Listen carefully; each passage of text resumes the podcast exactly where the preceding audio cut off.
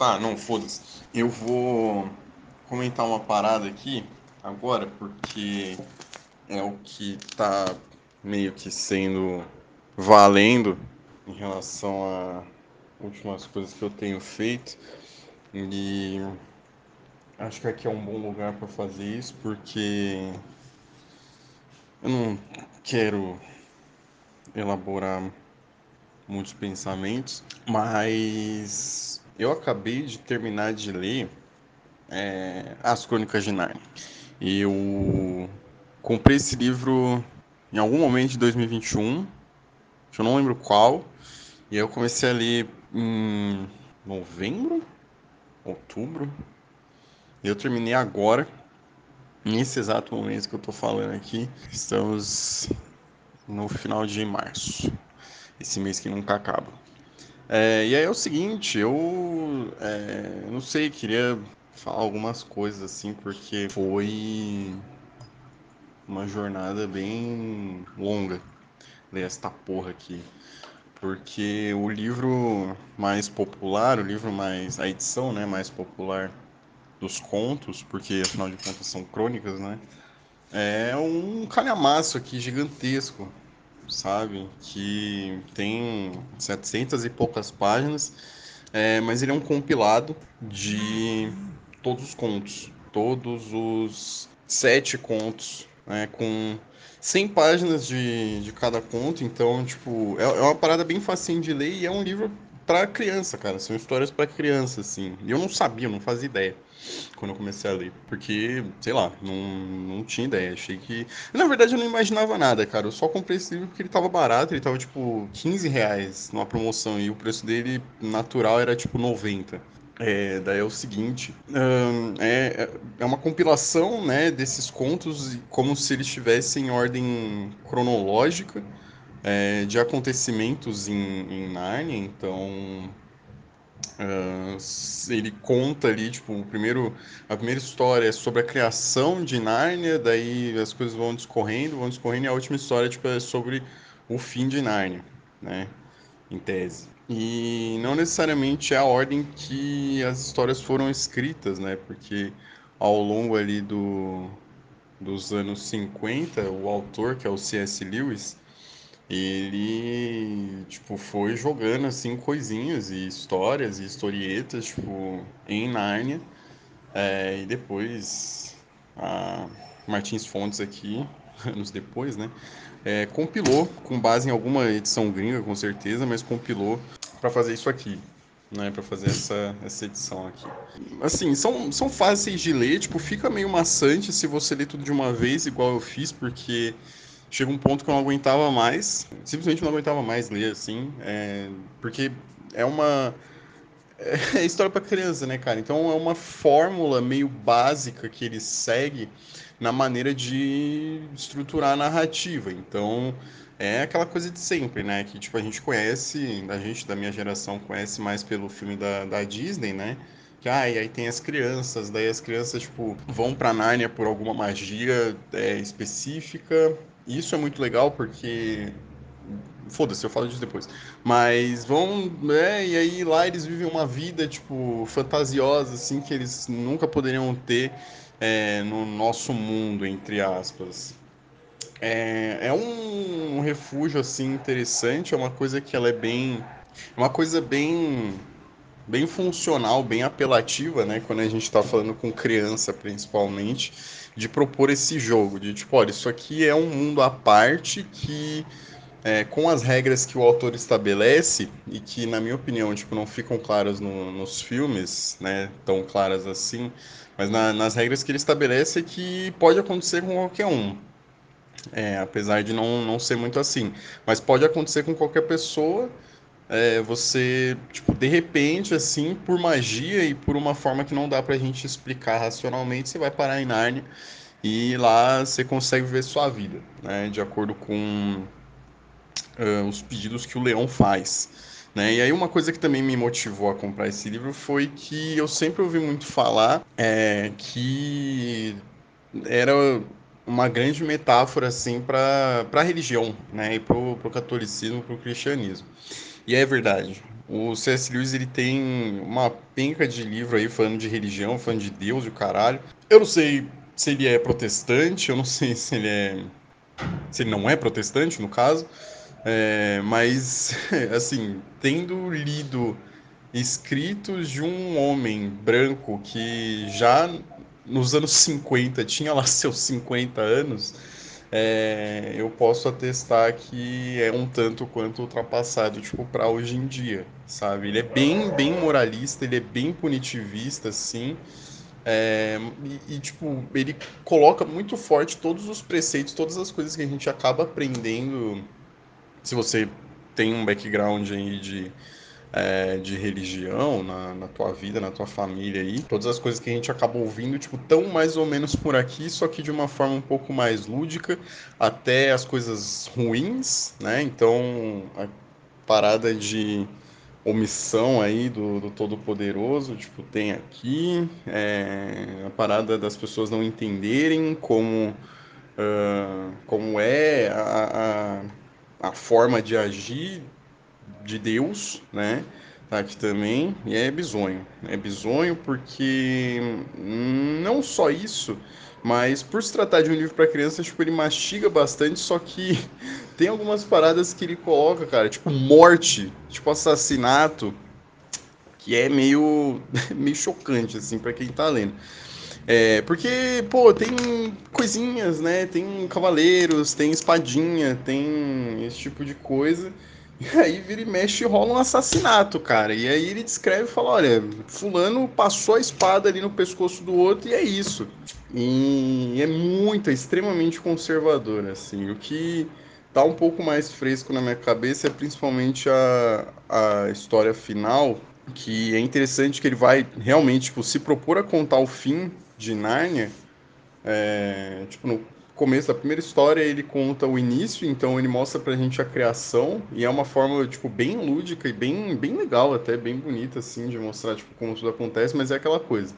O bom é bom, o mal é mal e o, o, o bom ele só é bom porque ele é puro e porque ele é bonito e tal, e inocente, então respalda um pouco nas crianças, e o mal é mal porque, sei lá, tipo, ele quer corromper, ele quer mudar os costumes, ele tem uma noção meio anárquica, sabe? Esse tipo de coisa. Ele vai contra a ordem. Então é por isso que ele é mal e o mal merece ser punido, né? De acordo com esse raciocínio aqui.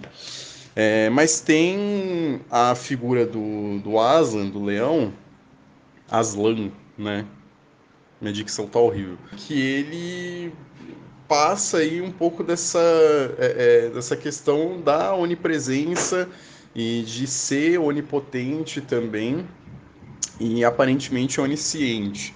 Né? Ele aparece quando ele quer e ele é uma figura tão voltada aí à suposta sabedoria e esse tipo de coisa que assim quando ele aparece tipo quase ninguém questiona quem questiona é, é quase que punido ali também, porque justamente ele tá não está obedecendo cegamente ou não está acreditando naquilo cegamente, logo ele merece ser punido de alguma forma. E na última história, né, na história que ele resolve dar um fim em Nárnia, mas é um fim mais ou menos. Tipo, mas ele reconta a origem, só que de outra forma, meio que levando todo mundo pro paraíso, sabe? É, tem pontos, tipo, muito, muito fortes, assim, e que ao longo dos contos no livro, tipo, a gente vê também, mas que são pontos que, tipo, dá para entender que naquela época, lá nos anos 50, na Inglaterra, é, era uma parada aceitável, tá? E dá para entender por que, que ele se expressa dessa forma, mas hoje em dia não rola.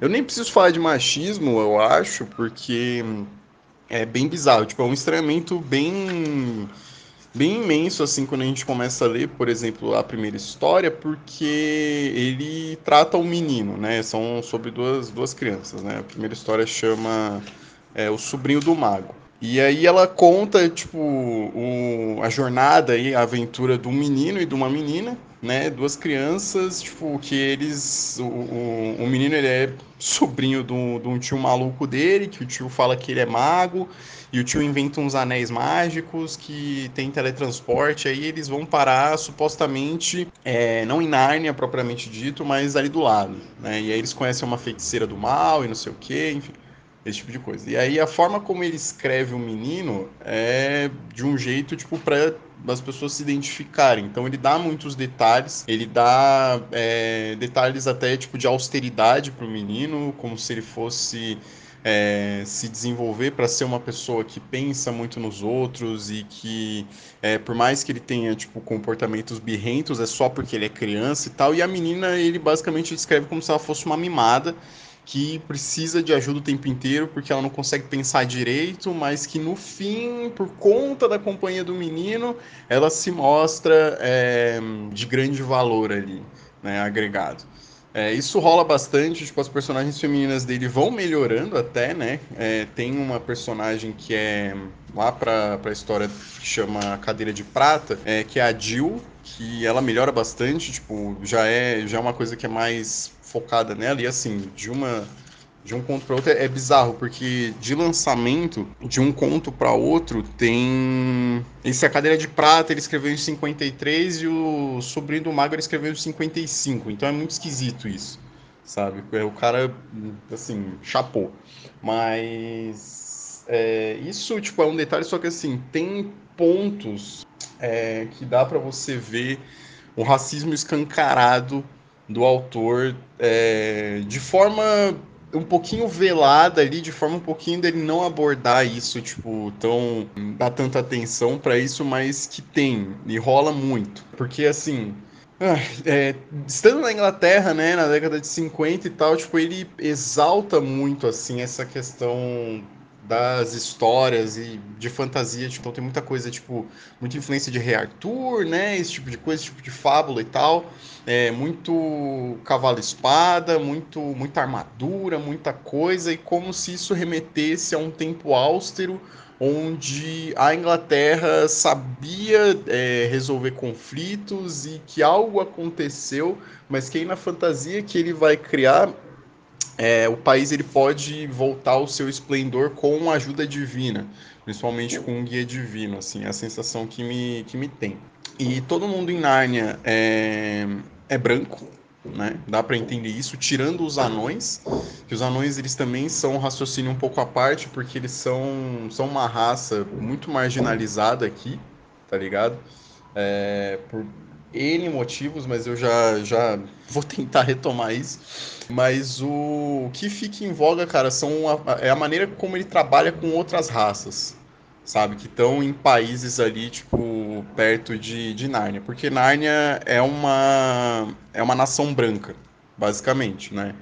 E aí tem a Calormânia, né, como ele estabelece que existe, tipo ali perto, tem Arquelândia também ali perto, e as características desses povos, é, que eu lembro é, é, é isso agora, mas as características desses povos remetem muito ao que depois a gente começa a associar com o Oriente Médio, eu não sei se necessariamente, porque eu não pesquisei porra nenhuma, mas eu não sei se necessariamente é, era isso, era essa a intenção, mas a descrição que ele dá do, do tanto da Calormania, da Arquelândia um pouco menos, da Arquelândia é, é, o pessoal é mais embranquecido, mas principalmente da Calormania e dos Telmarinos, que é uma raça que depois nas primeiras expedições de países de fora chegou em Nárnia, inclusive o príncipe Caspian, ele é um Telmarino, né?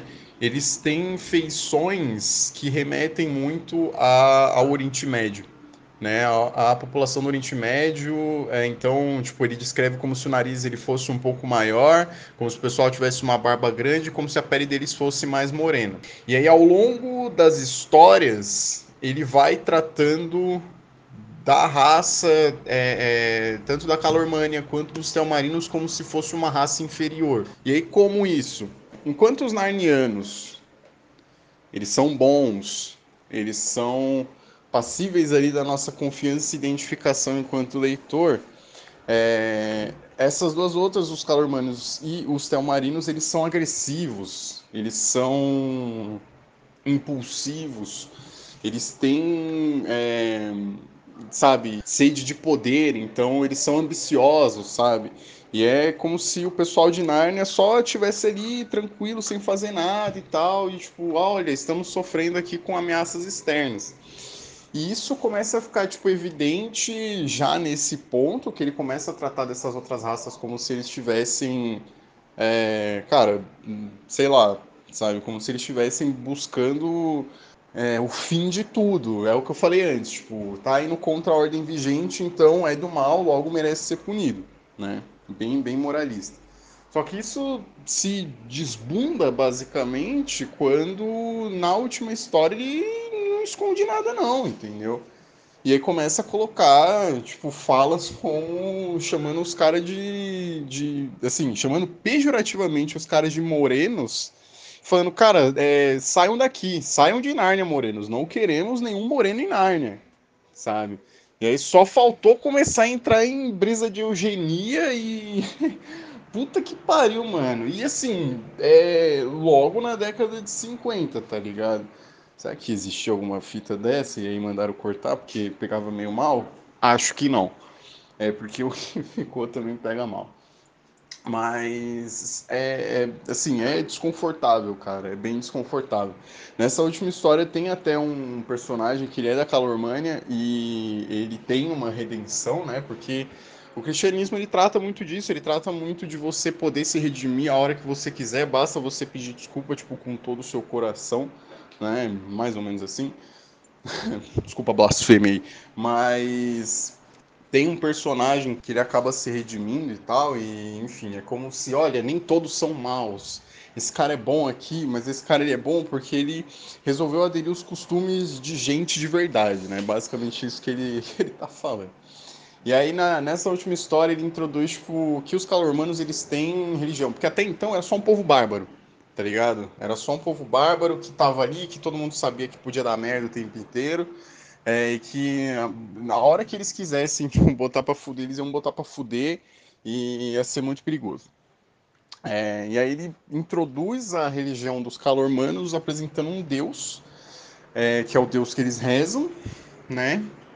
E como uma figura hedionda, como uma figura de um bicho que é, tem sede de sangue e muito ódio e não sei o que. E essa última história é bem interessante porque ele trata até de heresia daqueles que é, supostamente seguem Aslan. Então, em um momento, começa-se a tratar tipo de é, alguns desses hereges, né, desses falsos profetas falarem que tanto Aslan quanto o deus Tash, né, que é o deus dos calormanos, eles serem a mesma coisa, sabe? Então você já coloca um, um, povo tipo completamente na merda ali, de acordo com a tua própria descrição, e nisso tipo fala foda-se, sabe? Agora eu vou, vou falar que os caras eles são tão tão divisivos que eles estão falando que o o Deus de verdade, por assim dizer, é o mesmo do Deus deles. E aí eles vão enganar todo mundo porque eles são do mal, logo merecem ser punidos. E essa junção, cara, ela é muito perigosa, assim. Tipo, ela é muito. É... Não tem outra palavra, tipo, ela é muito perigosa, ela é muito irresponsável para você passar para criança, tipo, ler assim, sem necessariamente um. É... Algo, sabe? Sem um contexto, sem falar, tipo, olha, meio que não é bem assim, tá? Fica tranquilo e tal. É, mas é, é foda, cara, é foda. É, é muito desconfortável ler isso, sabe? E. Enfim, enfim. É, os anões, né? Ó, lembrei. Os anões, eles também acabam sendo uma raça que, tipo, é mega marginalizada, é uma raça que, nas primeiras histórias, ali na história da, do Leão, Feiticeiro e Guarda-Roupa, né? Tem uma parada que o, os anões, eles estavam do lado da feiticeira. Pra quem não sabe, tipo, tem um... É, é, nessa história tem uma feiticeira do mal lá em Nárnia, que ela, tipo é de Nárnia e ela quer tomar o, o, o controle da Terra para ela completamente e ela toma e assim a parada vai se desenvolvendo em relação a, a isso até que o Aslan aparece, ela fica com o cu na mão, enfim. E os anões estavam do lado dela. É, e mesmo ela tendo sido derrotada, a impressão que dá em algumas histórias, porque eles acabam falando um pouco sobre, né, um pouco sobre essa coisa dos anões não serem confiáveis, é justamente que os anões tipo, eles ficam meio balançados. Então tem uma porcentagem ali de anões que tipo verbalizam isso, tá? E falam, pô, eu preferia quando a feiticeira tava governando Narnia, sabe? E aí todo mundo ficou horrorizado, os animais falantes ficam horrorizados, o pessoal ficou horrorizado. Eles, e aí os caras justificam e falam, cara, ela foi boa pro meu povo, entendeu? Foda-se, pau no cu de vocês, mano. Agora eu tô todo fudido aqui, sabe? Tô tendo que entrar em guerra e o caralho. E ela foi boa pro meu povo durante muitos anos, então é isso que eu quero, sabe? Então também já é uma parada de mostrar que ah, não é mesquinho, que isso, isso e aquilo, mas tem um, dois que se salvam porque eles seguem é, é, é, a proposta ali do, do, da ordem vigente do status quo, sabe? Então isso é muito bosta. É. É, no fim das contas, comparações com, com os filmes, eu acho que os filmes, tipo, sei lá, num vídeo novo não vou ver, é, tô cansado dessa história já, tá ligado? Foi um esforço do caralho para poder terminar isso. É, eu acho que tem regras ali que os filmes, tipo, não deixam tão, tão claros, mas são, mas até onde eu lembro, são filmes legais. As histórias do livro, tipo, são legais também, tipo, tem histórias boas enquanto escrita e o caralho. É, porque o cara escreve bem, isso, assim, não, não dá para negar, só que essas paradas, assim, essas paradinhas, esses pontos, tipo, são coisas que a gente não consegue ignorar ainda mais hoje em dia, tá ligado? Porque é muito problemático, bicho. É muito problemático, sabe? É, então, é isso. Terminar de tomar café.